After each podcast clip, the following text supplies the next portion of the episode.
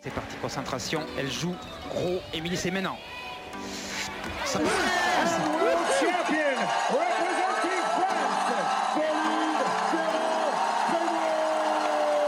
Alors peut-être La Britannique est en train de.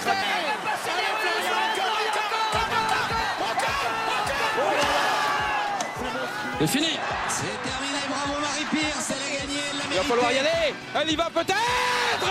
Et c'est elle qui marque le 23e but français.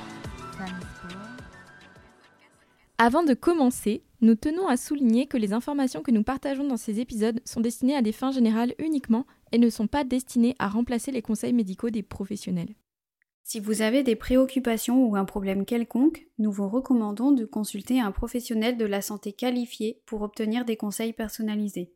Nous ne saurions être responsables de toute action ou omission que vous pourriez entreprendre en fonction des informations fournies dans ce podcast. Hello everybody, hello.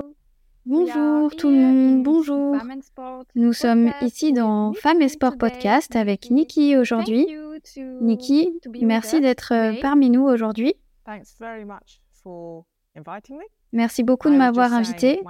Je disais juste que mon français, je parle un petit peu, mais pas beaucoup. Il est bien, très bien. Comment allez-vous? Je vis dans un Londres froid, mais très bien. Sinon, merci. Super, et toi Manon? Oui, je vais bien aussi. Il fait un peu froid parce que je suis en France en ce moment, pas à La Réunion, donc il fait assez froid pour euh, moi aussi. Génial. Et toi? Et toi Barbara, comment tu vas? Je vais très bien. Un peu froid aussi, mais ça va. Ok Nikki, I am going to introduce you. Ok Nikki, je vais vous présenter un peu. Vous êtes médecin et vous menez actuellement des recherches en endocrinologie, notamment en danse à Londres. Est-ce que j'ai raison? Oui, c'est vrai. Je suis à l'University College de Londres et je travaille beaucoup avec des danseurs et des athlètes sur le plan clinique. Je les vois donc en individuel pour les aider à surmonter divers problèmes. Mais je suis également passionnée par la recherche, car c'est ainsi que nous trouverons de meilleures solutions pour que les femmes puissent, vous savez, faire de l'exercice et danser.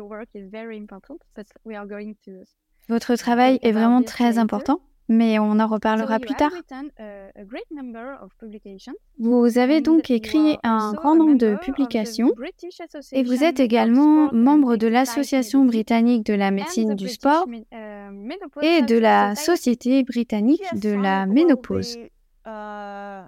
Oui, eh bien, l'Association britannique de la médecine du sport, je pense que le nom est assez parlant. C'est le travail qui consiste à essayer et à s'assurer que les femmes puissent faire du sport, de l'exercice, quel que soit leur niveau, simplement parce qu'elles le veulent et qu'elles veuillent le faire à un bon niveau ou à un niveau amateur ou professionnel. La Société britannique de la ménopause, c'est parce que les femmes veulent, vous savez, faire de l'exercice tout au long de leur vie. Donc, nous voulons que vous continuiez à faire de l'exercice et je veux continuer. Je suis à cet âge, vous savez, je suis un peu plus âgée. Et maintenant, je ne veux pas que cela s'arrête. Je suis danseuse, je pratique de la danse classique, mais j'aime aussi nager, jouer au tennis, faire de la planche à voile, d'autres choses. C'est pourquoi la Société britannique de la ménopause veut s'assurer de donner aux femmes de tout âge, y compris aux femmes ménopausées, les informations et les conseils nécessaires pour qu'elles puissent continuer à être en bonne santé et faire ce qu'elles veulent faire. Génial. C'est un très beau projet. Oui, c'est super important. Et en plus, ce n'est pas une population qui est actuellement très incluse dans les recherches. Donc c'est vraiment intéressant et important. Oui, parce que toutes les femmes vont bien, évidemment, nous allons vieillir, vous savez. Donc euh, il y a beaucoup de femmes de plus de 50 ans.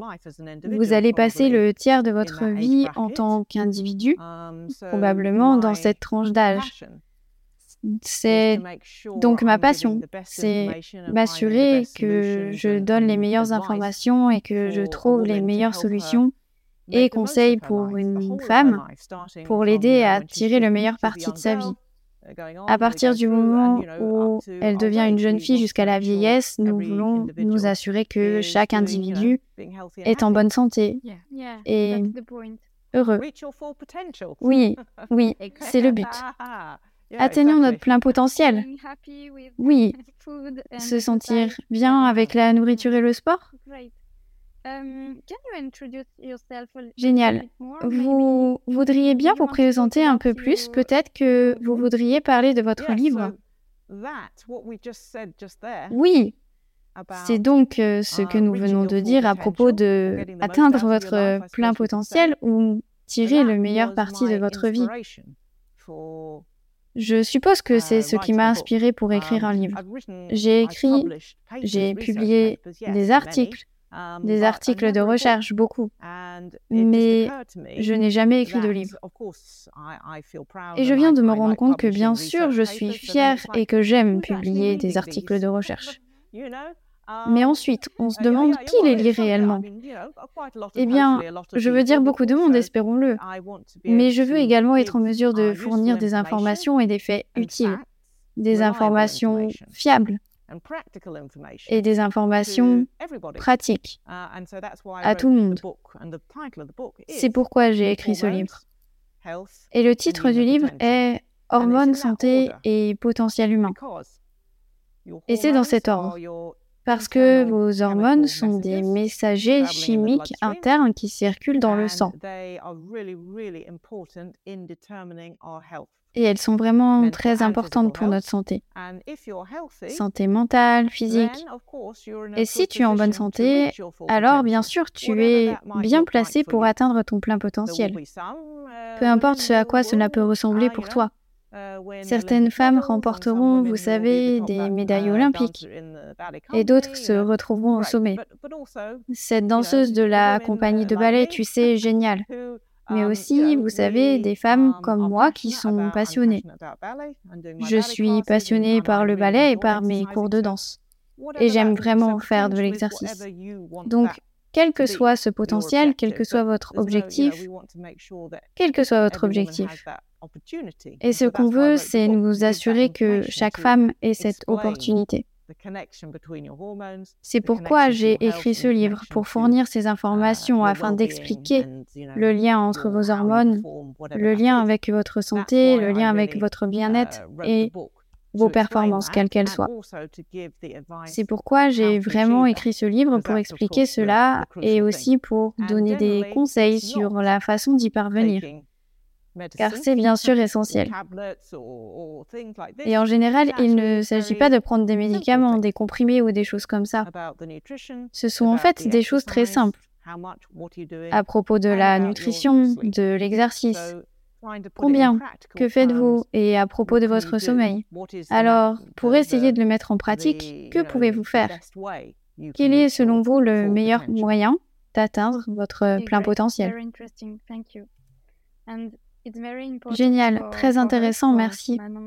Et c'est uh, très important pour nous aussi, pour Manon et pour moi, d'atteindre euh, toutes les femmes um, à tout âge et à tous les niveaux d'activité physique, car uh, nous parlons du niveau élite aujourd'hui, du niveau national et du niveau olympique. Mais toutes les femmes ont leur place dans le sport. Il est donc très important de diffuser les connaissances.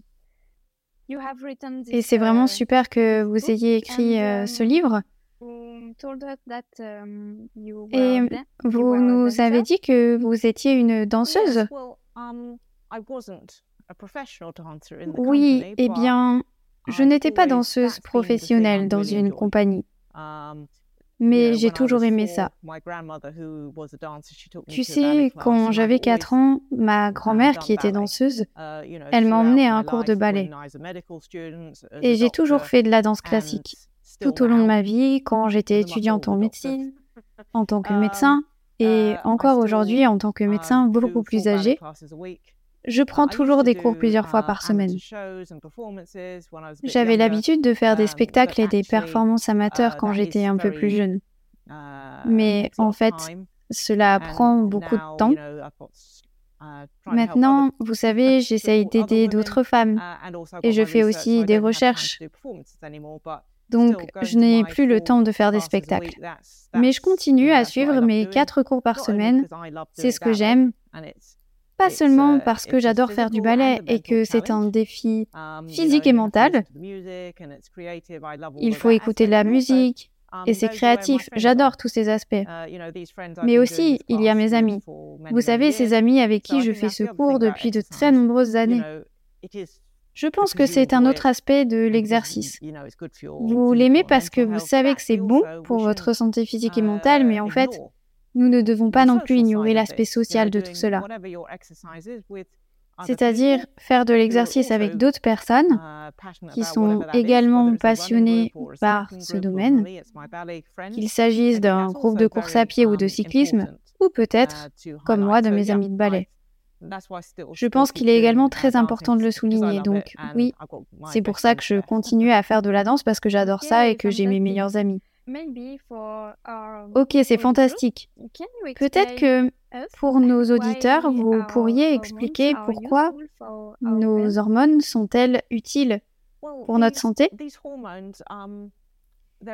eh bien, ces hormones sont invisibles. On ne peut pas les voir, on ne peut pas les toucher, mais elles sont géniales, elles sont tellement puissantes.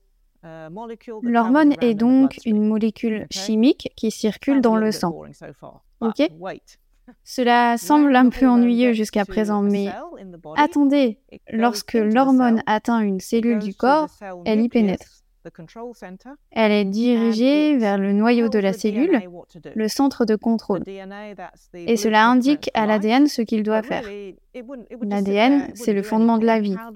Mais vraiment, l'ADN ne sait pas trop quoi faire. Comment sait-il quand il doit fabriquer certaines protéines? Il ne le sait pas. Il n'est pas si malin que ça. Mais les hormones, toutes les hormones vont indiquer à l'ADN quel gène exprimer, quelle protéine fabriquer. C'est ah, pourquoi c'est si important pour votre santé et vos performances. Ainsi, par exemple, vous faites de l'exercice parce que vous aimez ça, mais aussi parce que vous savez que cela vous rendra en bonne santé et que vous vous améliorerez dans votre sport ou quoi que ce soit d'autre. Mais t'es-tu demandé pourquoi? Pourquoi faites-vous de l'exercice et que vous vous réveillez le lendemain en espérant être un peu plus en forme? Pourquoi? Comment est-ce que cela fonctionne?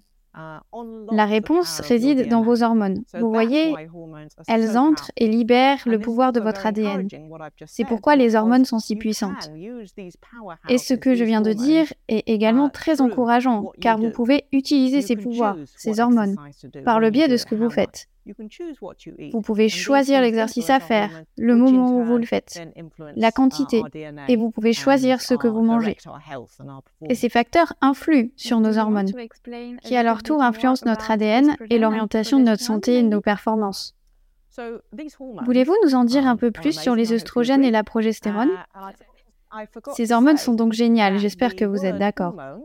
J'ai oublié de dire que le mot hormone vient du grec ancien et signifie mise en mouvement. Donc elle vous place en mouvement sur le chemin de votre santé. Mais je tiens aussi à dire que parmi tous les systèmes hormonaux du corps, et il y en a beaucoup, le plus compliqué et le plus beau est celui des hormones féminines du cycle menstruel. Elles sont vraiment incroyables, non. Une magnifique chorégraphie sur la façon dont ces hormones fluctuent au cours du cycle menstruel. C'est vraiment incroyable. Et aussi autre chose, saviez-vous qu'une déesse grecque s'appelait Hormène, ce qui ressemble beaucoup à hormone elle est la déesse de l'effort, de l'énergie et de l'action. C'est donc ce que sont les hormones féminines du cycle menstruel. Elles sont des déesses. Nous sommes des déesses, n'est-ce pas? C'est beau. Merci. Oui, une poésie. Et c'est donc pour ça que c'est incroyable d'être cette déesse ou d'avoir le pouvoir de cette déesse en nous. Mais cela complique aussi les choses car ces hormones varient également au cours du cycle menstruel. C'est pourquoi, traditionnellement, les femmes n'ont pas été incluses dans la recherche et dans d'autres activités de ce genre. Parce que les chercheurs, les chercheurs de sexe masculin, ont pu dire, je pense, oh, c'est vraiment compliqué, on ne peut pas faire ça. Um, Donc nous sommes toujours en train de découvrir beaucoup de leurs secrets. Nous essayons toujours de le faire. Je sais que les hommes font également des recherches sur ce sujet. Mais nous avons besoin de plus d'informations et de um, détails au sujet des hormones féminines car elles sont complexes. Mais elles sont si importantes. Comme nous l'avons déjà dit, pas seulement pour la reproduction. Je pense que c'est quelque chose qui est parfois négligé. Si je vous parle des hormones féminines du cycle menstruel, je pense que la plupart des gens penseraient à grossesse. Les bébés, c'est à peu près ça. Bien sûr que c'est important. Mais ces hormones, en particulier les hormones produites par les ovaires, les oestrogènes et la progestérone, sont également très très importantes pour notre santé mentale, comment nous réfléchissons, notre fonction cognitive, également pour de nombreux aspects de la santé physique. Santé osseuse, numéro 1. La santé des tissus mous, comme les intestins, la peau, la santé cardiaque. Merci beaucoup de me l'avoir rappelé. Tellement de choses pour lesquelles ces hormones féminines sont cruciales pour nous, en tant que femmes. Nous devrions donc aimer nos hormones et aimer notre cycle menstruel. Oui. D'accord, à ce V, on devrait vraiment accepter ça. Um, C'est dommage parce que beaucoup de médecins um, n'expliquent pas ça.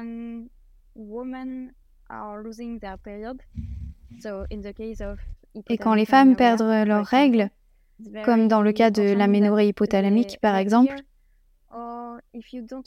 c'est très souvent qu'elles entendent Oh, si vous ne voulez pas d'un bébé maintenant, c'est pas grave, ça reviendra. Ça dure parfois des mois et des années. Et leur santé se détériore. C'est très triste. Oui, c'est triste. C'est compliqué alors parce que on leur dit que c'est beau, que ce n'est pas grave. Elles ne comprennent donc pas pourquoi Manon et moi on crie que non, ça ne va pas. C'est la santé des os, les neurostéroïdes, le système cardiovasculaire. Donc c'est très important.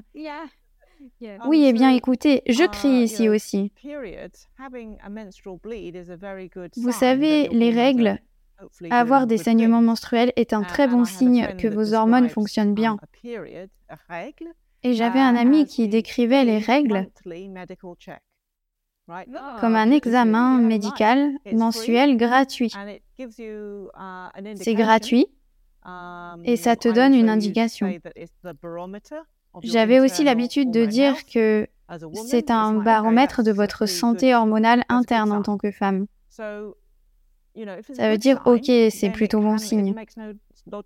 Donc vous savez, si c'est plutôt bon signe, cela n'a aucun sens de dire, oh, peu importe qu'il n'y ait plus de règles. Non? À moins que vous ne soyez enceinte. À moins que vous n'alliez dans la ménopause. Alors bien sûr, dans ces cas-là, c'est une physiologie normale. Mais si les règles s'arrêtent à un autre moment, soyons clairs, il s'agit d'un signal d'alarme. Ces hormones ne peuvent pas parler, mais uh, elles essayent de le faire. Ton corps essaye de te transmettre un message pour te dire, écoute, c'est que quelque chose ne va pas, s'il te plaît, tu peux m'aider. um, Donc, ce n'est pas aidant de donner une contraception orale à une femme, car la contraception orale, comme son nom l'indique, vous empêchera d'ovuler, arrêtera la production de vos propres hormones. Cela ne um, les encouragera certainement pas à revenir, ok? Donc, vous savez, c'est une vieille façon de dire Oh, il suffit de lui donner la pilule, tout le monde est content, le docteur est content, il a fait quelque chose, il, je le crains, ou c'est peut-être elle, il ou elle se dit J'ai fait quelque chose, j'ai écrit une ordonnance, c'est bien. La femme se sent rassurée, elle. Le médecin a dit que ce n'était pas un problème. Elle se sent également rassurée car si elle prend la pilule, la contraception hormonale, elle aura un saignement de sevrage, mais qui ne correspond pas à ses règles. Vous voyez? Mais psychologiquement, elle pense Oh d'accord, c'est bon. Je suis d'accord avec vous et je suis là pour continuer à crier à ce sujet afin que toutes les femmes sachent que ce n'est pas la meilleure manière de procéder. Tu dois savoir pourquoi tes règles se sont arrêtées. Parce que des règles normales sont un signe de santé. Donc si cela s'arrête, ton corps essaye de te transmettre un message. Ok? Tu dois regarder un peu plus loin. Et il pourrait s'agir d'un problème de santé. Mais cela peut aussi être une aménorrhée hypothalamique, ce qui signifie que le système a été régulé à la baisse. Il a été désactivé pour économiser de l'énergie. Vous devez également examiner ce que vous pouvez faire pour restaurer ça, cette énergie et réduire le stress afin que vos hormones puissent à nouveau fonctionner. Merci pour cela. Euh, J'ai une question à ce sujet. Vous parlez d'aménorrhée hypothalamique fonctionnelle. Et que se passe-t-il juste avant l'aménorrhée fonctionnelle? Pourriez-vous expliquer un petit peu la perturbation? Je ne sais pas si je le dis bien. La perturbation, le trouble juste avant l'aménorrhée. Pourriez-vous décrire un petit peu plus? Parce que souvent, certaines femmes voient que quelque chose se passe. Mais elles ne comprennent pas exactement ce qu'il se passe. Parfois, le cycle est plus long, parfois il est plus court. Alors, pourriez-vous expliquer un peu ce qui se passe? Uh, oui, l'hypothalamus, hmm, on devrait dire ce que c'est. Uh, Quelle est la signification de ces mots? L'aménorrhée signifie donc l'absence de règles, ok?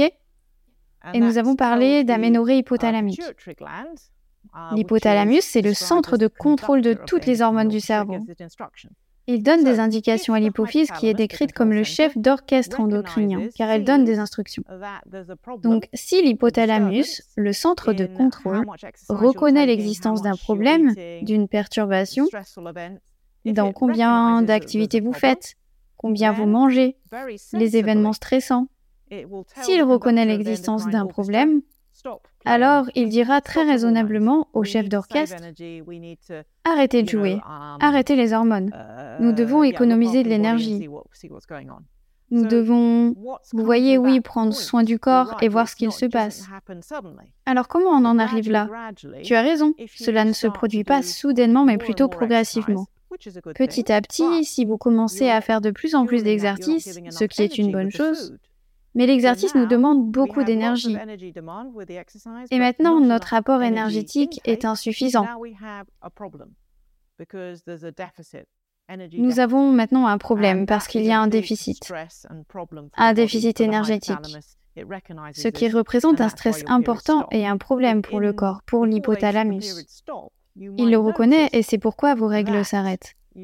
Mais avant le début de l'arrêt des règles, vous remarquerez peut-être que vos règles peuvent devenir un peu irrégulières, par exemple de plus en plus longues, ou très courtes, ou très légères. Il se peut que tu te sentes un peu fatigué. Tu sais, tu n'es pas...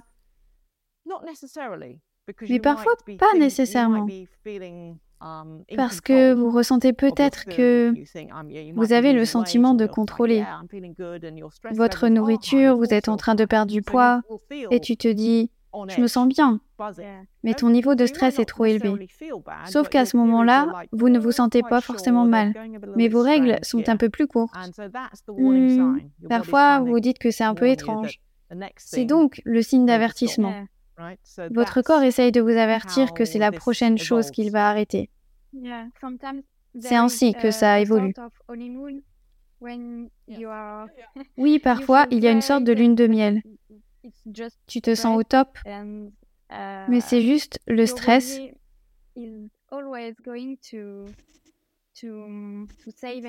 Ton corps va toujours économiser de l'énergie nécessaire à la locomotion. Oui, très bon point. J'aime bien la façon dont tu décris la période de lune de miel.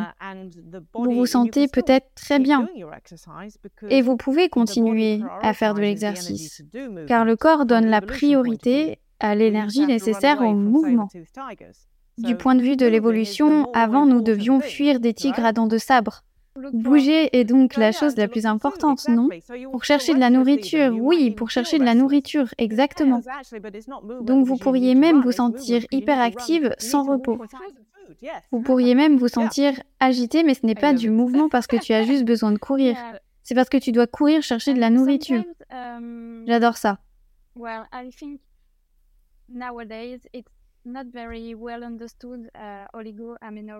Je crois qu'actuellement ce n'est pas très bien uh, compris, l'oligoménorrhée. Uh, uh,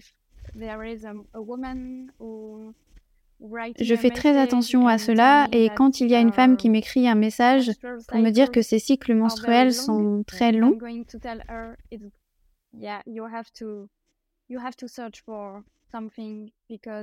je vais lui dire, tu uh, dois creuser, chercher, parce qu'il y a peut-être quelque chose qui ne va pas en fait. Uh, Quelqu'un m'a écrit ce matin pour me dire que ses règles étaient irrégulières depuis 7 ans.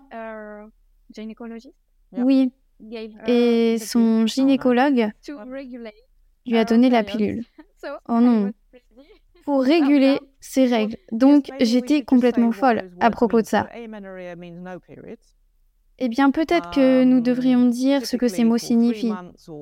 L'aménorrhée signifie donc l'absence de règles, généralement pendant trois ou six mois. Ok Et puis, l'oligoménorrhée, ça veut dire donc moins de neuf pertes de règles par année civile. Vous en avez, mais ils sont espacés.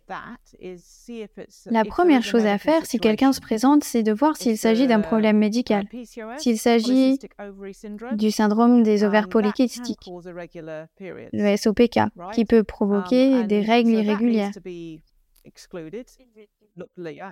Cela doit donc être exclu.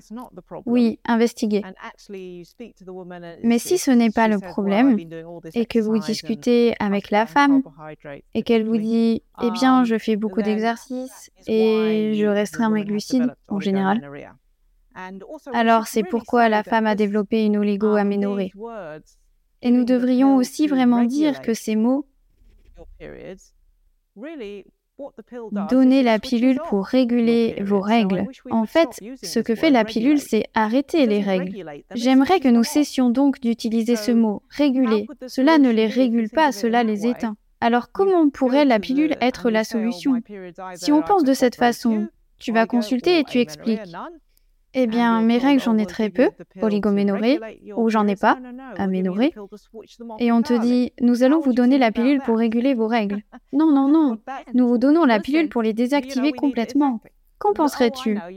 Ça n'a pas de sens. Oui, exactement. Oh, je sais que tu n'as pas de règles. Nous allons donc vous donner une pilule qui fera en sorte qu'il reste éteint. Est-ce que cela a du sens? Non. Et puis, ce n'est pas juste mon opinion. Je tiens à souligner que c'est ce qui figure dans les directives de l'Endocrine Society aux USA. Et aussi, j'en suis très fière, en Angleterre, dans les NICE Guidelines qui um, symbolisent le National Institute for Health and Care Excellence. Et je leur ai écrit l'année dernière pour leur dire, écoutez, pouvons-nous le changer Parce que la pilule éteint les cycles. Vous êtes génial. Maintenant, ce que vous devriez faire si les règles d'une femme sont interrompues et qu'elle a une aménorrhée hypothalamique, cela aura un effet néfaste sur les os, comme tu l'as dit. Alors la meilleure recommandation, si une femme n'a plus ses règles, bien sûr vous voulez l'aider à rééquilibrer son alimentation et son activité physique. C'est très très important. Mais si vous vous inquiétez également pour sa santé osseuse et qu'elle a de mauvaises mesures lors de son DEXA-scan ou qu'elle a eu des fractures de stress, alors ce que tu dois faire, bien sûr, c'est pas lui donner la pilule. Ce que vous devez faire, c'est administrer un traitement hormonal substitutif, car cela contribuera à la santé des os. Uh, Et ce que nous voulons dire, n'est-ce pas, mesdames, c'est que nous ne voulons pas la pilule parce qu'elle arrête les règles, mais nous ne la voulons pas non plus parce qu'elle ne protège pas les os. Cela n'aide pas. Mais cela peut être un peu confus, je suis d'accord.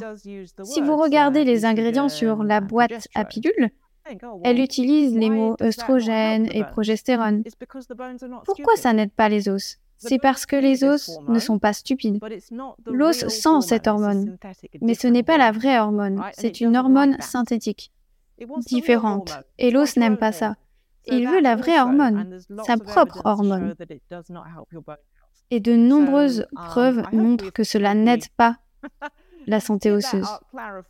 Mais j'espère que nous avons totalement clarifié ce point, à savoir que vous ne devriez pas prendre la pilule si vos règles ont cessé? Oui, et pourriez-vous expliquer quelle est la différence entre une pilule contraceptive combinée et le traitement hormonal substitutif? Et pourquoi les os aiment le traitement hormonal substitutif, mais pas les pilules? La différence est que l'hormonothérapie substitutive, comme son nom l'indique, remplace. Si vous choisissez le bon type de traitement, ces hormones sont les mêmes que celles que vous produisez vous-même. Donc les os les reconnaissent. Les os disent, s'il plaît, très bien, venez par ici s'il vous plaît. Ils les reconnaissent. C'est donc la différence avec les types d'hormones contenus dans la pilule. En particulier les types de THS. Bien sûr, vous devez choisir les bons. Donc pour une femme qui n'a plus ses règles, elle souffre d'aménorrhée hypothalamique et d'une mauvaise santé osseuse, je recommande les guidelines NICE qui recommandent un traitement hormonal de substitution pendant que vous travaillez votre alimentation et votre exercice pour protéger vos os. C'est donc la différence entre eux. Uh, vous êtes de belles personnes, nous voulons donc vous offrir les belles hormones, tu vois? Uh, Mais bien sûr, il faut dire que ce traitement hormonal n'est pas un contraceptif. C'est important. Donc, si je donne ce traitement, si je recommande le THS à une femme dont les règles ont cessé pour protéger ses os, je dirais, OK, ça, ce sera bon pour vos os. Il faut travailler sur votre alimentation et votre activité physique, c'est ce que tu fais, Barbara.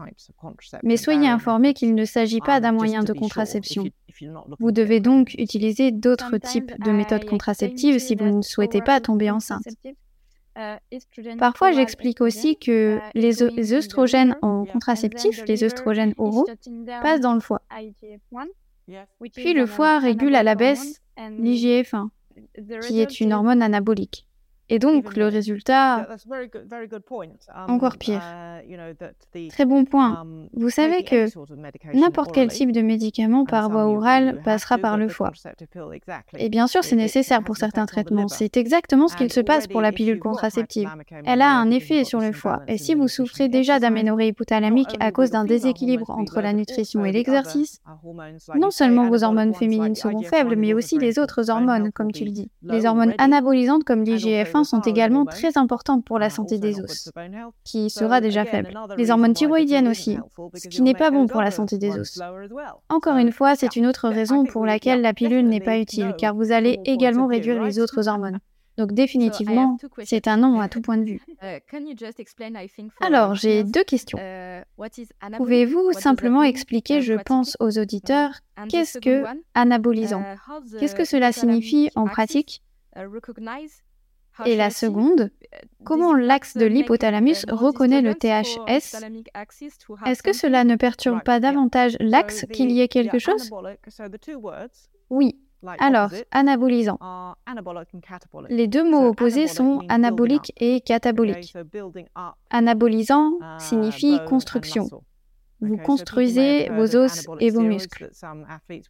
Les gens ont peut-être entendu parler des stéroïdes anabolisants que certains athlètes prennent pour se doper, pour développer des muscles. Mais vous savez, nous produisons également des hormones anabolisantes dans notre corps naturellement, l'IGF-1 par exemple, et la testostérone également. Anabolique signifie donc construire les tissus. Catabolique signifie décomposer, détruire. Et d'ailleurs, le cortisol, l'hormone du stress, le décompose le tissu. Et si vous avez une aménorrhée hypothalamique, toutes vos hormones seront faibles, à l'exception du cortisol, qui est élevé. Le cortisol décompose les tissus, donc une autre raison pour laquelle ce n'est pas bon pour la santé des os. Très bonne question sur le traitement de substitution. Donc le type d'hormones contenues dans la pilule contraceptive, les os ne les aiment pas. Uh, Nous avons dit qu'ils ne les aimaient pas. Les hormones synthétiques contenues dans la pilule, elles trompent l'hypothalamus et l'hypophyse. Elles font croire à l'hypothalamus et à l'hypophyse qu'il existe de la progestérone et des œstrogènes. C'est pourquoi ils ne produisent aucune des hormones qui stimulent les ovaires et qui font les cycles. Ok?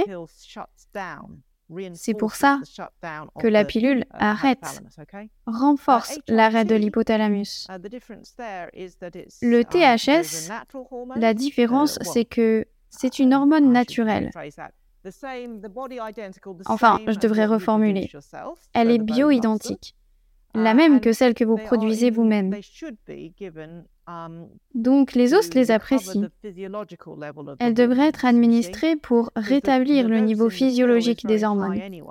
Vous voyez, car la dose contenue dans la pilule est très élevée et éteint l'hypothalamus. Mais si vous faites attention à la dose, ne donnez pas trop bien sûr de THS juste assez pour les os et juste assez pour que cela ne régule pas à la baisse et ne désactive pas l'hypothalamus et l'hypophyse. Il s'agit donc du type d'hormone et de la dose, du niveau d'hormone que vous donnez. C'est la différence cruciale entre les deux. Ok, c'est plus clair, merci. Et ça pourrait être administré localement. Oui. En ce qui concerne le traitement hormonal de substitution, l'autre chose que nous devrions dire à ce propos, c'est que si vous le donniez à une femme pour protéger ses os, pendant qu'elle se remet de l'aménorrhée hypothalamique, vous ne le feriez que... Je ne le fais pas plus de six mois habituellement, donc la femme n'en dépend pas. Nous devons également travailler sur la façon dont elle va retrouver ses règles. C'est l'autre différence entre ce traitement et la pilule. Et la meilleure façon de la prendre, c'est, vous savez, nous avons déjà dit uh, pourquoi il n'est pas terrible de prendre ces hormones sous forme de comprimés. Et les œstrogènes, vous pouvez les absorber par la peau. Vous pouvez donc avoir un patch ou un gel. Je trouve que les sachets de gel sont très très utiles pour les jeunes femmes, les athlètes, les danceuses, pour protéger leurs os. Parce que les sachets peuvent être très petits et nous pouvons les donner um, à des doses très personnelles.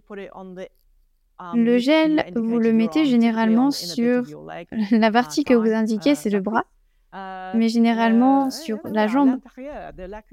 Um, la cuisse, l'intérieur de la cuisse, ça, c'est pour les œstrogènes. Pour la progestérone, il s'agit en fait d'une capsule molle car elle n'est malheureusement pas bien absorbée par la peau. Mais il s'agit tout de même de ce que l'on appelle la progestérone micronisée, la même molécule que vous produisez dans votre corps. Tu dois toujours prendre les deux. Si vous ne prenez que les œstrogènes, alors ils vont rendre la muqueuse de l'utérus trop épaisse, en fait, sans qu'elle ne tombe. Um, Donc, vous devez toujours les prendre ensemble. Uh, pour les jeunes femmes, vous la donnez pour imiter un cycle. Vous donnez de l'œstrogène tous les jours, puis vous prenez la progestérone en bloc, comme c'est le cas pendant la phase lutéale, puis vous perdez l'endomètre. Donc, c'est vrai que je pense que c'est une autre chose qui prête à confusion. Vous avez un saignement, un saignement de sevrage, et en ce sens, c'est comme la pilule. Et en même temps, non, parce que c'est comme vos hormones. Mais c'est la meilleure solution à part vos propres hormones, disons. Oui, mais en France, on... J'espère que cet épisode pourra faire la différence, car c'est difficile pour nous de le dire. Peut-être qu'un médecin pourra nous entendre et je pense que cela pourrait être utile. Eh bien, il existe d'autres sources d'informations à ce sujet qui expliquent ce qu'il faut faire. Bien sûr, les directives de The Endocrine Society, en Angleterre, les directives de NICE, mais aussi la déclaration du consensus du CIO, la déclaration du Comité international olympique, les mises à jour de 2014 à 2018. Est-ce que je comprends? Vous savez, en tant que médecin, je veux connaître les preuves. Je tiens à dire que, d'accord, c'est très intéressant, mais où sont les preuves? um, mais s'il y a ces trois sources, The Endocrine Society en Angleterre et la déclaration consensuelle du uh, CIO disant qu'en cas d'aménorrhée hypothalamique, il faut suivre un traitement hormonal de substitution, temporairement, je veux dire, tout y est. Et ça peut faire la différence. Merci. Vous parlez donc de ce consensus. Pourriez-vous nous en dire un peu plus? Parce qu'il s'agit du REDS aussi aujourd'hui. Pouvez-vous décrire ce qu'est le REDS pour ceux qui ne le comprennent pas de manière pratique? Et pourquoi les hommes sont aussi concernés? Oui, on les a laissés rentrer. Le REDS représente la déficience énergétique relative dans le sport. D'accord? Donc, une carence énergétique relative signifie que par rapport à la quantité d'énergie que la personne dépense pour faire de l'exercice, l'apport est insuffisant. C'est donc ce que signifie le mot relatif. Cela signifie que vous vous retrouvez avec un déficit. Il en va de même pour une simple équation mathématique. C'est comme une banque, un compte en banque. Vous avez une certaine somme d'argent en banque. Si vous dépensez trop par rapport à ce que vous avez, vous vous entêtez dans le rouge. Exactement, dans le rouge. C'est donc ce qu'il se passe. Il existe un déséquilibre entre la quantité d'énergie que vous absorbez et la quantité d'énergie que vous dépensez, en fonction de vos priorités en matière d'exercice.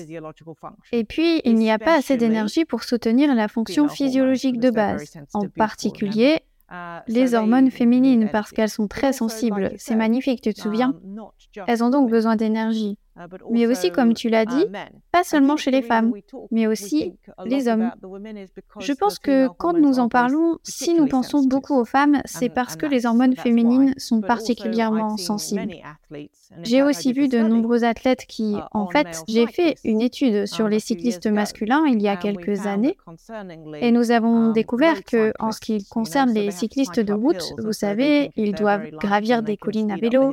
Ils pensent donc que s'ils sont très légers, ils peuvent accélérer en côte et gagner le Tour de France, vous voyez Mais cela ne fonctionne pas toujours, car si vous vous retrouvez dans ce déficit énergétique, pour les femmes, les règles seront interrompues. Pour les hommes, la testostérone va chuter très bas. Et la testostérone est, comme nous l'avons dit, une hormone anabolique, renforcement musculaire.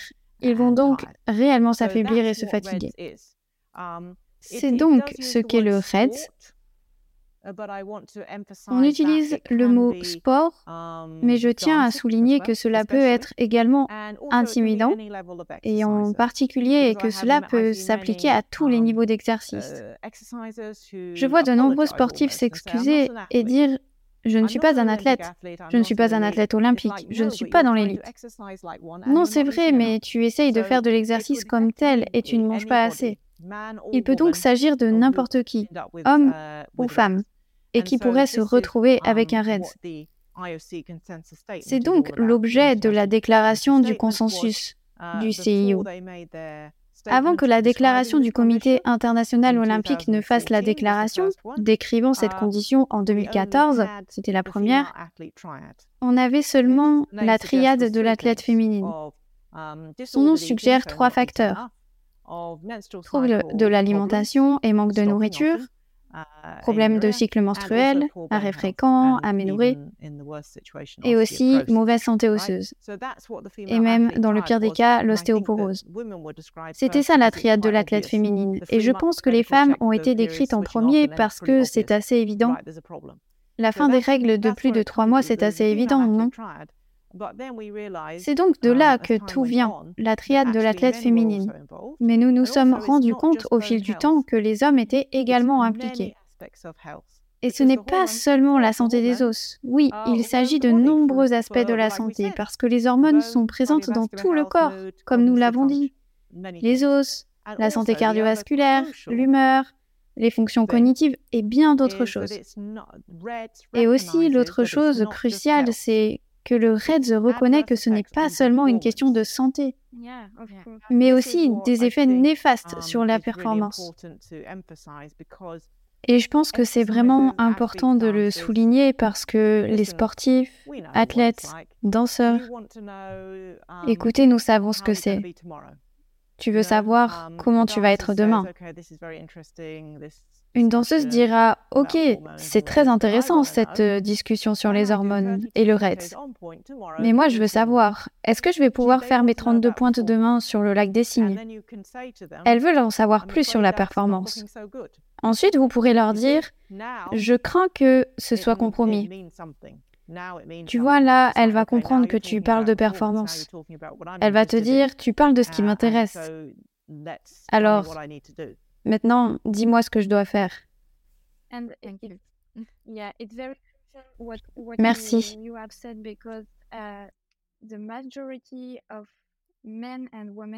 C'est vraiment important ce que vous avez dit parce que la plupart des hommes et des femmes qui viennent me voir, ils ne se sentent pas légitimes de dire qu'ils ne vont pas bien et qu'ils pensent qu'il y a un problème. Ils disent ⁇ Je ne suis pas un athlète, un athlète élite. Je ne fais du sport que trois fois, peut-être parfois deux fois par semaine. Mais c'est un peu plus compliqué.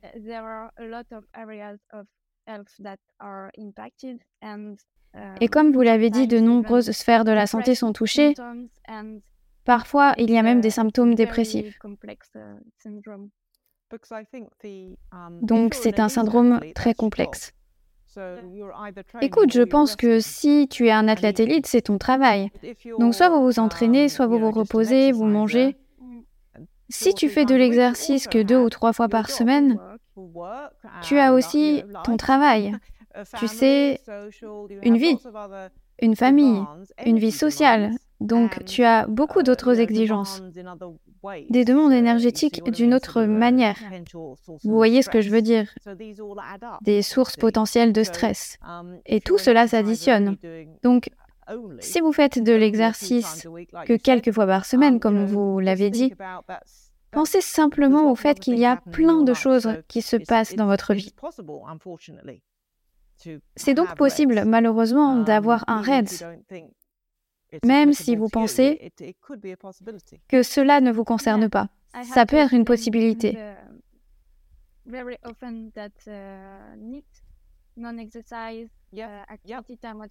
Oui, je dois aussi expliquer très souvent que le NIT, l'activité non intentionnelle, non volontaire, est une grande source de demande énergétique et qu'il faut en tenir compte. Oui, parce que même si vous restez allongé toute la journée, même si vous restez au lit toute la journée, votre taux métabolique au repos est assez élevé. Parce que nous gaspillons pas mal d'énergie en fait. Vous savez, nous avons besoin de beaucoup d'énergie juste pour rester en vie, rester au lit toute la journée, sans faire d'exercice du tout. Donc, si vous savez que vous êtes un peu déficitaire, que vous n'avez pas assez d'énergie pour vraiment faire toutes ces choses, alors c'est à ce moment-là que le corps va commencer à s'arrêter et à interrompre les règles ou à faire baisser la testostérone parce que c'est une façon d'économiser de l'énergie. Il ne s'agit pas que de l'énergie demandée par l'exercice, mais aussi de l'énergie nécessaire pour être en bonne santé et rester en vie, ce qui est beaucoup et généralement plus que ce dont vous avez besoin pour faire de l'exercice. Merci beaucoup. Et hum, à ce uh, sujet, êtes-vous d'accord pour parler un peu de votre expérience personnelle avec le REDS? Tu veux dire ce qui s'est passé pour moi personnellement? Oui. Um, eh bien, écoutez, je suis très vieille, alors quand j'avais un REDS, on ne l'appelait pas REDS. Vous voyez, ça n'existait pas. Et même la triade de l'athlète féminine n'était um, pas vraiment là, tu vois ce que je veux dire? J'étais très jeune. Um, J'avais à peu près 10 ans. Je faisais beaucoup de gymnastique. Um, Je voyais beaucoup de gymnastes à la télé. Les personnes qui écoutent et qui sont très jeunes ne connaîtront probablement pas ces gymnastes. Tu sais, je voyais Olga Korbert à la télé et elle avait l'air très mince.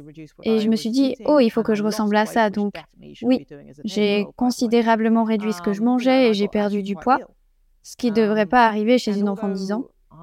Et puis, je suis tombée malade.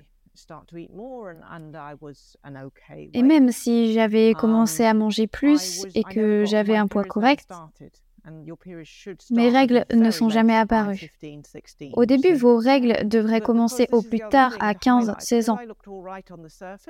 C'est quelque chose à souligner, j'avais l'air bien à première vue. Vous me regardiez et j'étais mince, mais je n'avais pas l'air malade. À cette époque, tu sais, je me débrouillais très bien à l'école. Je suis entrée à l'université de Cambridge pour étudier la médecine, je faisais des spectacles de danse. C'était comme si, vous savez, cette personne fait toutes ces choses incroyables. Et je pensais que j'allais bien, je me sentais bien. Mais je n'avais pas de règles. Mais ensuite, l'ironie, c'est que j'étais médecin. Et parce que on m'avait dit ces mêmes choses, oh, ça n'a pas d'importance, tu n'as pas de règles. Dans ce cas, prenez la pilule pour réguler vos règles, pour avoir vos règles. Toutes ces choses que nous entendons. Mais j'ai commencé à penser que c'était... Je me disais que c'était quand même un peu bizarre. Ensuite, un ami, un collègue, a fait une étude sur les danseurs et les rameurs, et ils ont fait des DEXA pour examiner la santé des os. Je travaillais dans le même hôpital, et il savait que j'étais danseuse. Il m'a dit Hé, tu pourrais participer à l'étude. J'ai répondu Oui, bien sûr.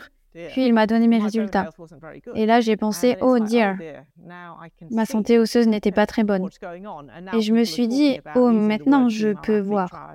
Et j'ai entendu parler de la triade de l'athlète féminine. Et je me suis dit, oh dear, c'est moi. Vous voyez ce que je veux dire? Je comprends. Les femmes qui écoutent ceci, mon excuse, c'est que c'était il y a longtemps. Je ne réalisais pas, mais je me suis en quelque sorte entraînée par moi-même. Il se peut qu'on regarde une femme et qu'elle ait l'air d'aller bien, que tout va bien dans sa vie, mais ce n'est peut-être pas le cas. Il se peut que um, quelque chose sous la surface puisse ne pas aller. Um, C'est ce qui m'est finalement arrivé. Et en fait, ce qu'il s'est passé au final, c'est aussi en partie, je dois être honnête, à cause de ma façon de penser. Je dois être honnête. Vous savez, je trouve que c'est vraiment gênant de dire ça maintenant.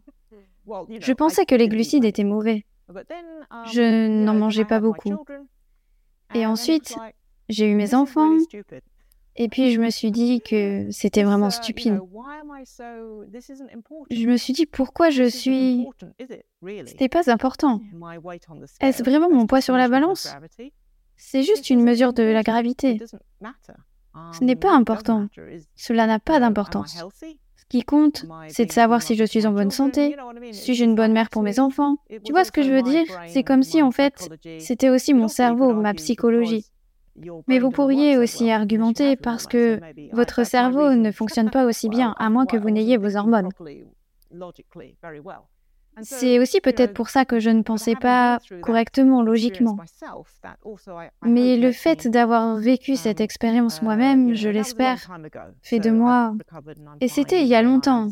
Je me suis rétablie il y a longtemps et je comprends. Mais même maintenant, je comprends que mon cerveau est comme ça. Donc je comprends les femmes qui vivent ça. Ce n'est que notre réponse. Uh, Certaines d'entre nous peuvent réagir en utilisant leur manière de s'alimenter uh, pour faire face à une situation stressante ou à quelque chose comme ça. Certaines personnes réagissent différemment. Certaines personnes boiront beaucoup d'alcool, d'autres se drogueront, d'autres vont fumer, d'autres choses, je ne sais pas. Quoi qu'il en soit, certaines d'entre nous, c'est la façon dont nous faisons face aux choses. Nous y faisons face en utilisant notre nourriture. Ce n'est pas une question de nourriture en général, c'est possible, mais il s'agit plutôt souvent d'essayer de faire face à quelque chose. C'est l'autre chose que je trouve fascinante, c'est la psychologie. Ce qui se passe, c'est le fait que vos hormones jouent également un rôle dans cette prise de décision. Donc en fait, vous n'avez pas vos règles et vos hormones et maintenant, en fait, vous prenez parfois de mauvaises décisions parce que vous n'avez pas la capacité de vraiment raisonner.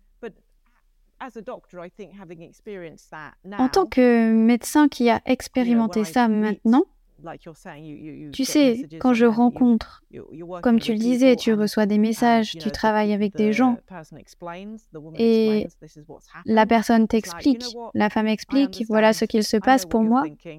Je suis là, vous savez quoi, je comprends. Je sais ce que vous pensez, avec un peu d'empathie.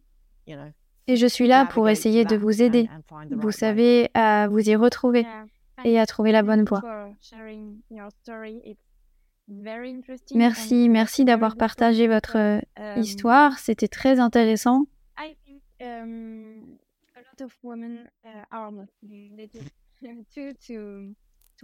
Je pense que beaucoup de femmes ne se sentent pas légitimes de demander de l'aide parce qu'elles sont à un poids dit normal. Elles ont l'air d'être en bonne santé, mais en fait elles ne le sont pas.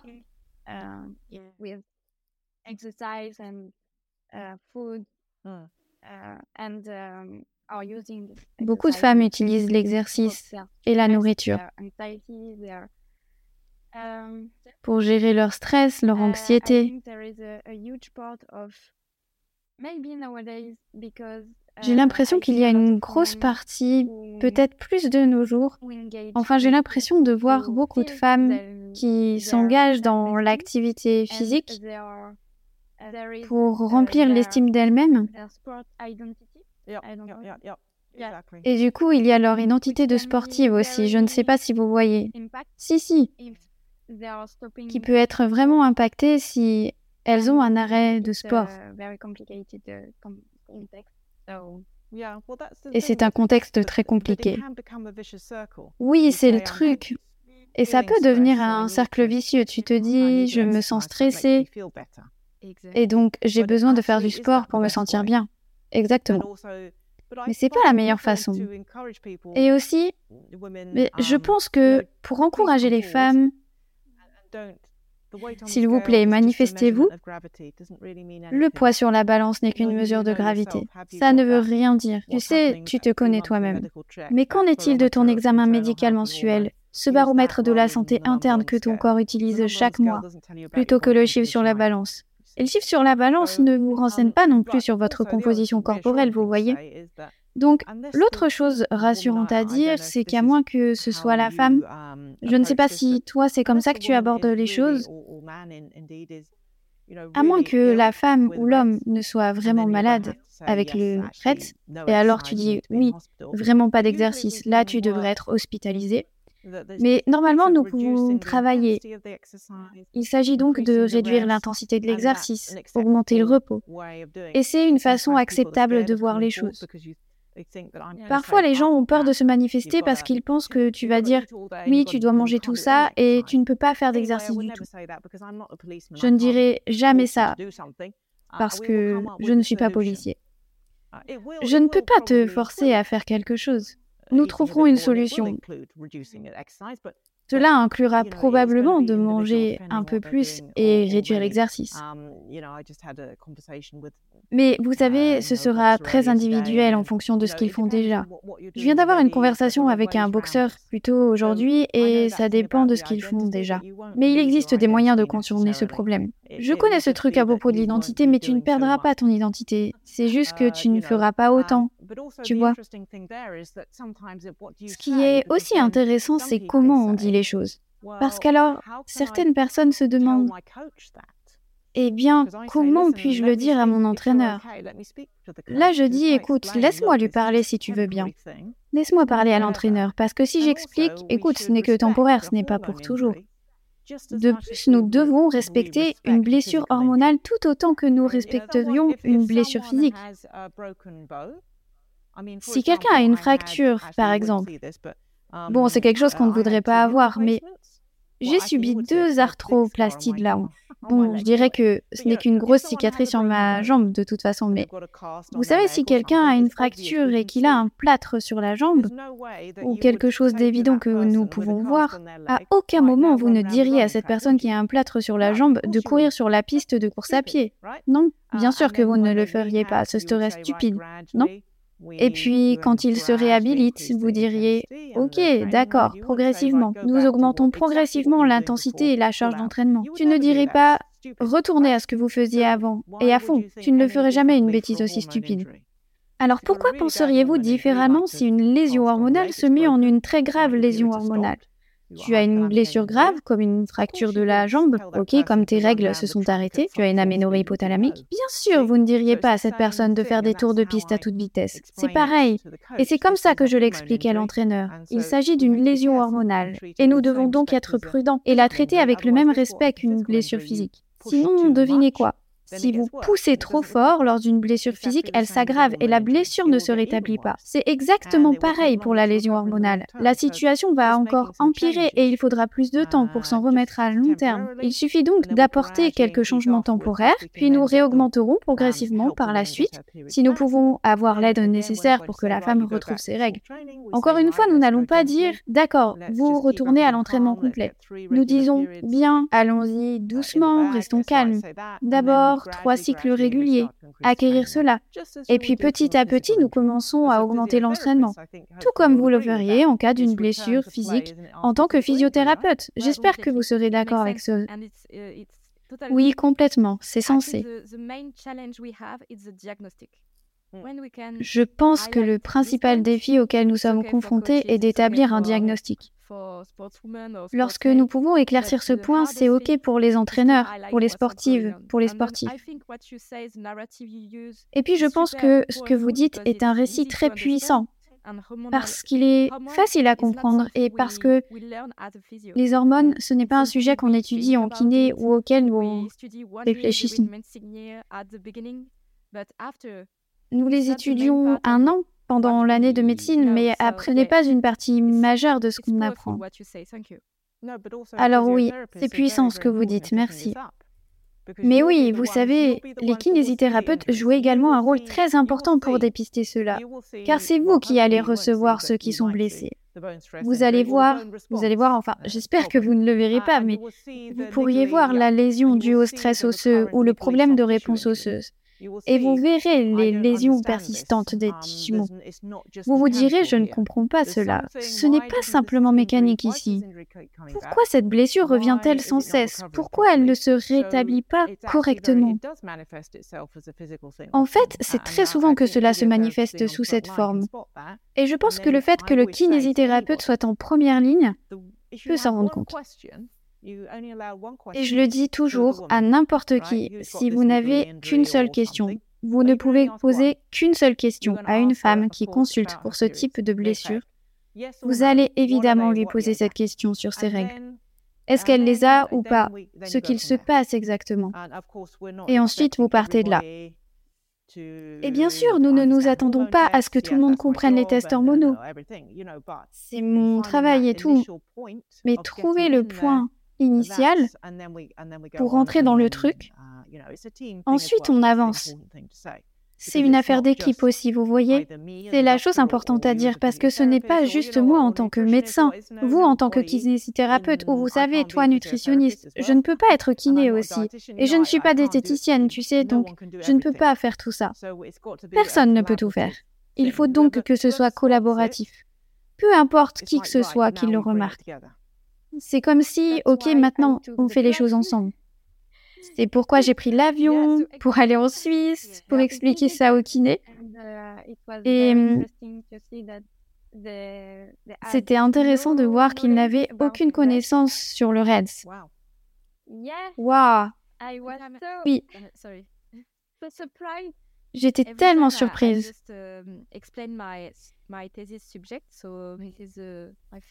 À chaque fois que j'essaye d'expliquer mon sujet de thèse, donc je crois que ça fait cinq fois maintenant, je travaille donc sur l'impact des phases du cycle menstruel sur la performance neuromusculaire.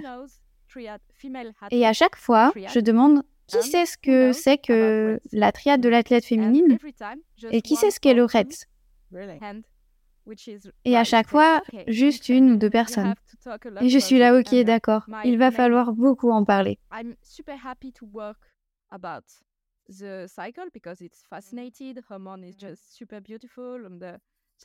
Je suis très heureuse de travailler sur le cycle parce que c'est uh, fascinant, les hormones sont superbes et c'est challengeant. À chaque fois, je pense juste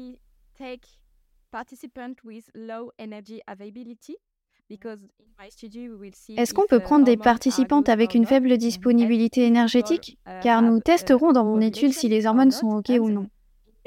Si les femmes ont une ovulation ou non. Et dans n'importe quel protocole, uh, nous les excluons. Mais beaucoup de femmes font face à cela, alors nous devrions les garder. J'essaye d'y réfléchir, oui, mais il faut regarder ce qu'il se passe sur la fonction neuromusculaire chez ces femmes. Parce que je pense que beaucoup de choses se passent à ce niveau-là. Oui, vous savez, il y a une étude menée par un groupe néerlandais au Danemark. sur des femmes qui sont en aménorrhée, qui montrent qu'elles ont un temps de réaction réduit ainsi qu'une puissance maximale réduite. Mais je voulais reprendre ce que tu as dit juste là, Manon. Rendre les choses un peu plus compliquées, nous adorons cela, non? je pense que nous avons établi, espérons-le maintenant, que si une femme a une aménorrhée qu'elle n'a pas ses règles et qu'elle n'est pas enceinte ou qu'elle n'est pas ménopausée, c'est le signe que quelque chose ne va pas et qu'on doit... C'est assez évident, je l'espère. Une femme à qui vous demandez si elle a ses règles, elle dit non, elle n'est pas enceinte, elle n'est pas en ménopause. Il y a aussi des femmes, j'espère la majorité des femmes en tout cas, cela devrait être le cas, qui ont des cycles réguliers et qui ovulent. C'est le but du cycle menstruel, c'est le point fort. Nous avons donc ces deux choses. Soit aucun cycle, soit oui. Mais au milieu, mhm, um, nous avons tout un spectre de ce que l'on pourrait appeler les troubles ovulatoires subcliniques. J'ai posté une petite photo d'un bel iceberg, ce qui est très parlant. Vous um, voyez comment sont les icebergs, du moins vous connaissez le Titanic. La pointe. La pointe est au-dessus de l'eau. C'est la chose la plus évidente que vous voyez. C'est la femme qui dit je n'ai pas mes règles. Mais sous la surface se cachent ces troubles ovulatoires subcliniques. Ce que je veux dire par là, c'est que la femme peut ovuler, mais la progestérone n'est pas très élevée, donc pas vraiment une production complète de progestérone. Ou alors, peut-être qu'elle n'ovule pas du tout. Donc la progestérone est très faible. Mais dans les deux cas, elle aura quand même ses règles. Parce que pourquoi? Parce qu'elle produit encore un peu d'œstrogène, mais pas, pas beaucoup. Et nous savons aussi que la progestérone est également une hormone très importante, les deux ensemble. Donc en gros, ce n'est pas une très bonne combinaison. Comme ce que vous avez indiqué pour votre étude. Si nous voulions vraiment être précis à ce sujet, c'est ce que j'essaye de faire ici au Royaume-Uni avec nos études. J'essaye de me faire une idée de cet éventail de problèmes subcliniques. Et donc pour cela, on peut dire que c'est assez difficile. On peut mesurer la progestérone, mais la progestérone varie beaucoup. Donc en fait, un très bon moyen est de mesurer la température corporelle. Si vous produisez une bonne quantité de progestérone, cela augmentera légèrement la température de votre corps. Et c'est une bonne confirmation que, ok, c'est un bon cycle. Mais si la température ne monte pas autant qu'elle ne le devrait, c'est que ce n'est pas super. C'est donc ce que nous allons faire. Nous allons utiliser les deux en fait. Nous utilisons un test sanguin et aussi la température, car la température est assez facile à prendre. Les tests sanguins, um, c'est très simple, direct. Um, Je pense que c'est un point très important. C'est une bonne chose d'établir le cycle menstruel, bien sûr. Mais nous devons également faire encore plus de recherches et de travaux pour examiner ces autres petits détails. Ok, super. Parce que je demande parfois aux femmes de mesurer leur température basale corporelle. Je leur explique que la progestérone est une hormone qui augmente la température. Oui, ça l'est, elle augmente le taux métabolique. Vous aurez donc besoin de plus d'énergie d'ailleurs. Nous avons dit que si vous n'avez pas assez d'énergie, vos règles pourraient s'arrêter. Mais au stade intermédiaire, il se peut que votre ovulation s'arrête et que vous obteniez la même chose que vous dites. Vous avez donc déjà le signe que quelque chose ne va pas parce que le corps est très sensible parce qu'il réduira la demande d'énergie, parce que vous avez besoin d'un supplément. J'ai lu divers chiffres, 150 voire 300 calories supplémentaires par jour pendant la phase lutéale, à cause de la progestérone. Donc en fait, pensez-y, c'est parfaitement logique. Si vous manquez d'énergie, vous éteignez ce point, ce qui réduit la demande d'énergie. Et le niveau suivant sera de désactiver les règles. Oh, c'est marrant, c'est intéressant parce um, que j'ai remarqué que uh, lorsque les femmes retrouvent um, une fois des règles, un seul cycle, je leur conseille de manger un peu plus à nouveau. afin de régulariser le cycle. Some difficulties to maintain their uh, their food intake. Mm-hmm. Um, they will experience uh, a new period. Parce que j'ai remarqué que les femmes qui ont des difficultés à maintenir leur rapport énergétique, elles vont retrouver un cycle une fois, mais un deuxième cycle sera très retardé. Oui, oui, exactement, écoute. Uh, C'est un bel exemple de physiologie en action. Tu vois les hormones en action. Tu dois nourrir tes hormones, tu vois? Tu dois les respecter. Si tu comprends ça, cette conversation, si les gens l'écoutent, alors cela aura du sens maintenant. Et moi, je veux toujours raisonner. Et je ne um, suis vraiment pas une très bonne patiente quand je vais voir le kiné d'ailleurs maintenant. Je le sais parce que je veux savoir ce qu'il se passe.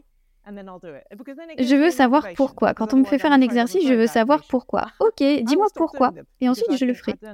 Parce que ça me motive. Sinon, je crains d'être une très mauvaise patiente. Et je vais arrêter de le faire parce que je n'ai pas compris pourquoi je devais le faire. Donc, si nous soutenons ce que tu viens de dire à propos de l'apport nutritionnel, comprenez-vous pourquoi vous devriez peut-être augmenter un peu pour maintenir les cycles? C'est logique, n'est-ce pas? Ça vous motive à le faire. Et certaines recherches montrent que les femmes atteintes d'une aménorrhée hypothalamique... Désolée. En français? Un métabolisme de base un, métabolisme de base. inférieur. Oui, oui, exactement. Le taux métabolique de base est bien sûr régulé à la baisse, et nous le savons grâce à la T3, l'hormone thyroïdienne.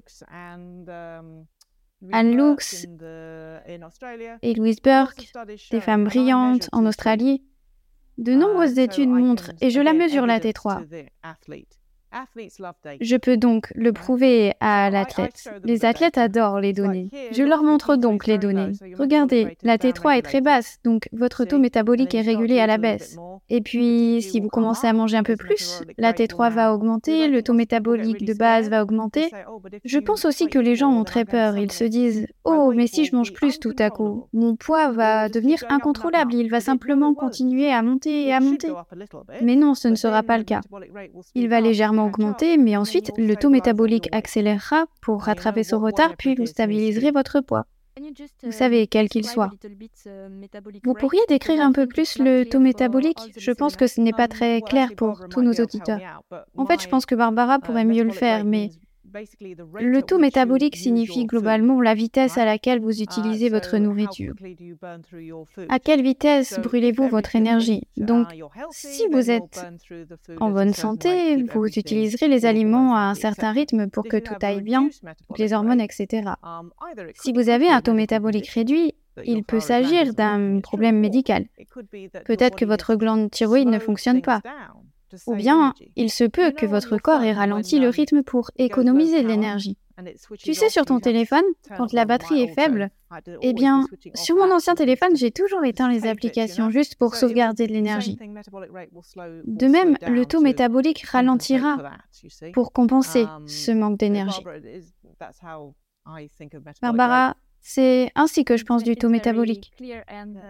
C'est très clair et imagé. Merci, c'est génial. J'ai une question. Vous avez partagé une publication sur euh, votre compte Instagram? Mon nouveau. Je voulais juste vous dire ça. S'il vous plaît, s'il vous plaît, venez sur mon nouveau compte. Oui, s'il vous plaît, suivez Nikki. C'est super important parce que ce qu'elle fait est incroyable. Vous le savez maintenant car euh, vous l'écoutez. Donc, s'il vous plaît, suivez-la. Et l'un de vos derniers posts portait sur uh, l'overreaching, le burn-out dans le sport. Uh, Et il y avait comme deux faces, et j'adore vraiment ce que vous expliquez. Alors, peut-être que vous pourriez expliquer un peu les différences ou les similarités? Oui, bien sûr. tout d'abord, allez voir l'image. Parce que ce sont différents masques, des visages différents, des aspects différents? À l'intérieur de votre corps, imaginons que les hormones ne soient pas satisfaites parce que vous présentez à votre corps un déséquilibre entre l'entraînement et la nutrition. Cela va perturber l'équilibre intérieur et vous aurez différentes conséquences.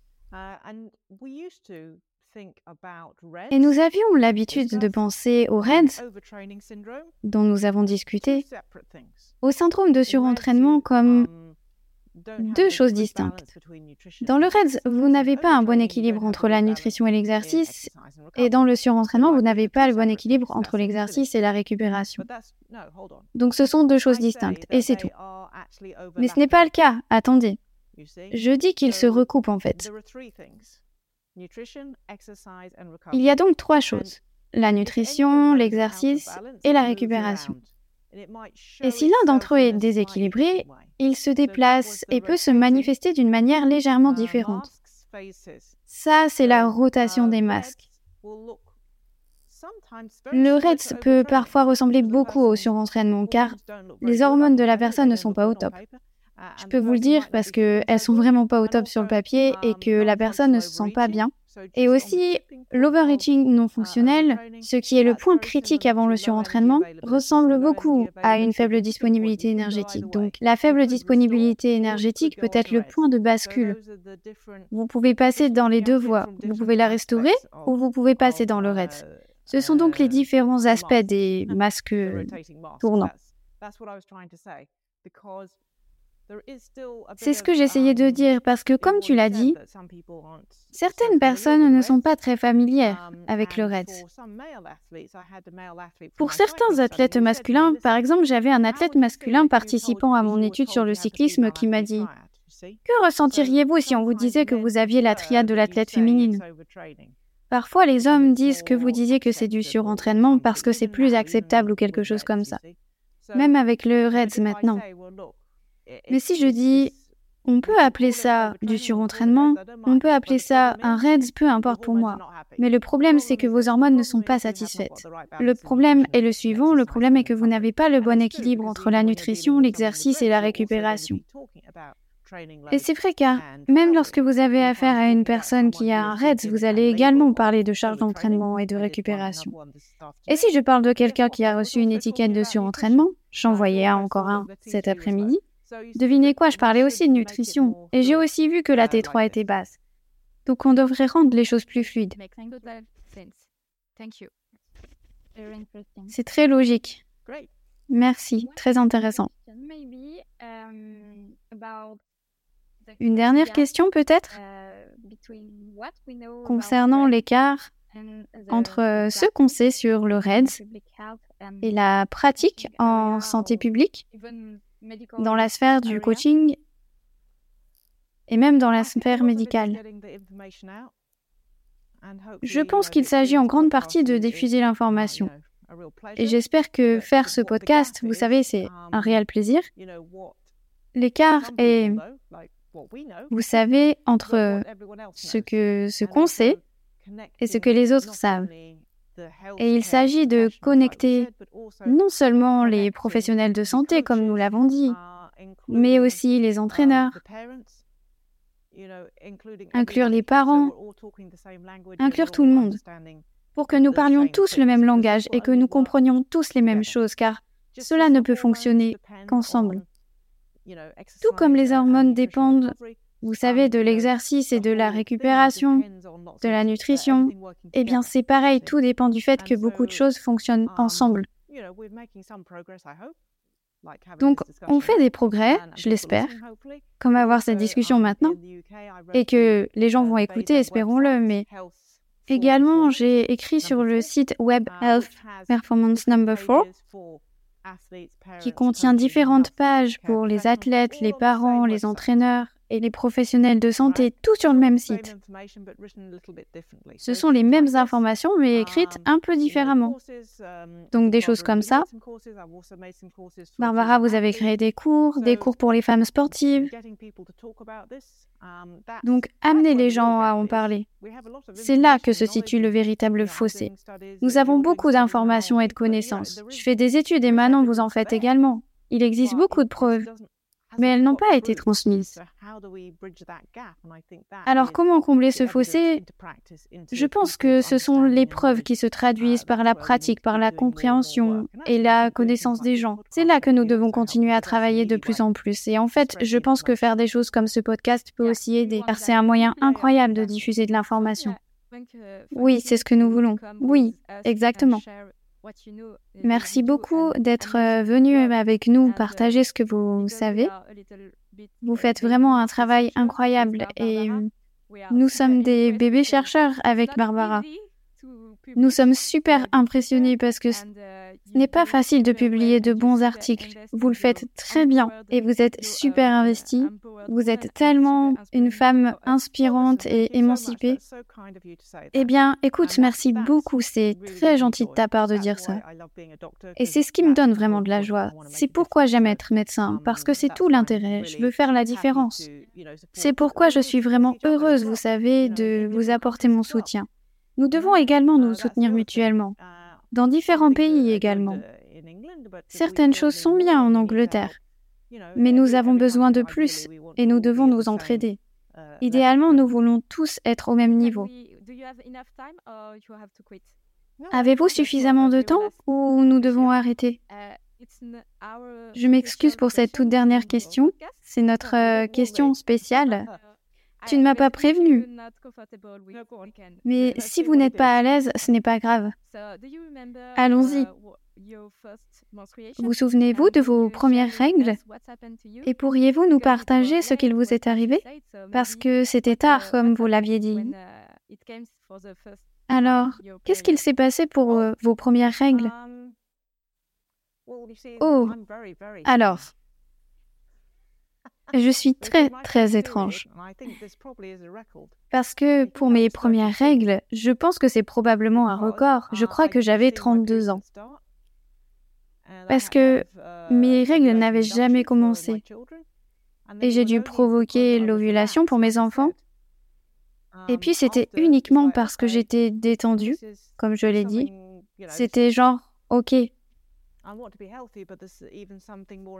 je voulais être en bonne santé, mais c'était encore plus important que ça. C'était pas que ma santé, c'était celle des autres aussi. Tu vois ce que je veux dire? um, Bref, la première fois, je me suis dit, qu'est-ce que j'ai pensé? En fait, je me disais, le corps est incroyable. Parce que j'ai vraiment maltraité mon corps. Je l'ai vraiment, waouh. Et en fait, c'est vraiment ce à quoi j'ai pensé. Notre corps est incroyable. Et si on lui en donne l'occasion, il verra ce qu'il est censé faire. Alors je crois que je me suis dit, vraiment Oui. Je suis hyper impressionnée par le corps, par les hormones.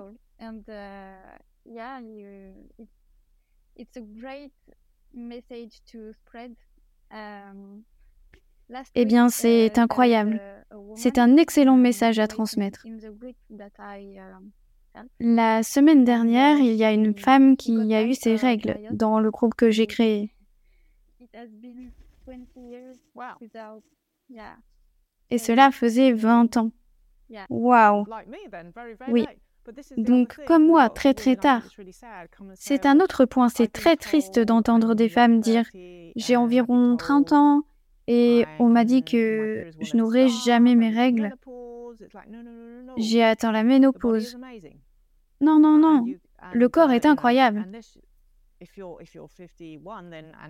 À moins que vous n'ayez 51 ans et que vous ne soyez ménopausé, alors oui, là, bien sûr.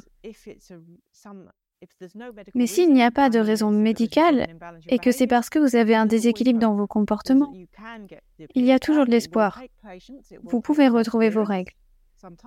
Il faudra de la patience, de la persévérance. Parfois, vous savez, 20 ans. Mais c'est le cas et le jeu en vaut la chandelle. Et vous pouvez également améliorer la santé de vos os. C'est aussi une question qu'on me pose beaucoup. Vous savez, les femmes qui n'ont pas eu leurs règles pendant longtemps sont vraiment bouleversées. Elles ont de mauvais scans osseux, elles sont bouleversées. Elles se demandent quoi faire. Vous pouvez l'améliorer, vous pouvez le faire. Vous aurez peut-être besoin d'un peu de THS juste pour vous aider un peu. C'est l'autre point. Votre corps est incroyable et votre corps est vraiment résilient. Si vous êtes gentil avec lui et que vous l'encouragez, ça va fonctionner pour vous. Génial, c'est un très beau message. Eh bien, écoutez, merci beaucoup à vous. Merci à vous. Non, c'était avec plaisir. À bientôt, mesdames. Goodbye. Merci à toi d'avoir été jusque-là. Si tu as aimé cet épisode, n'hésite pas à laisser 5 étoiles sur ton appli de podcast préféré et des commentaires, bien sûr. N'hésite pas à nous dire ce que tu as aimé ou ce que tu voudrais voir améliorer. Et dans notre prochain format d'interview, si tu veux écouter quelqu'un en particulier sur le sujet de la femme sportive, n'hésite pas à nous le suggérer en commentaire ou en DM sur Instagram. Allez, à bientôt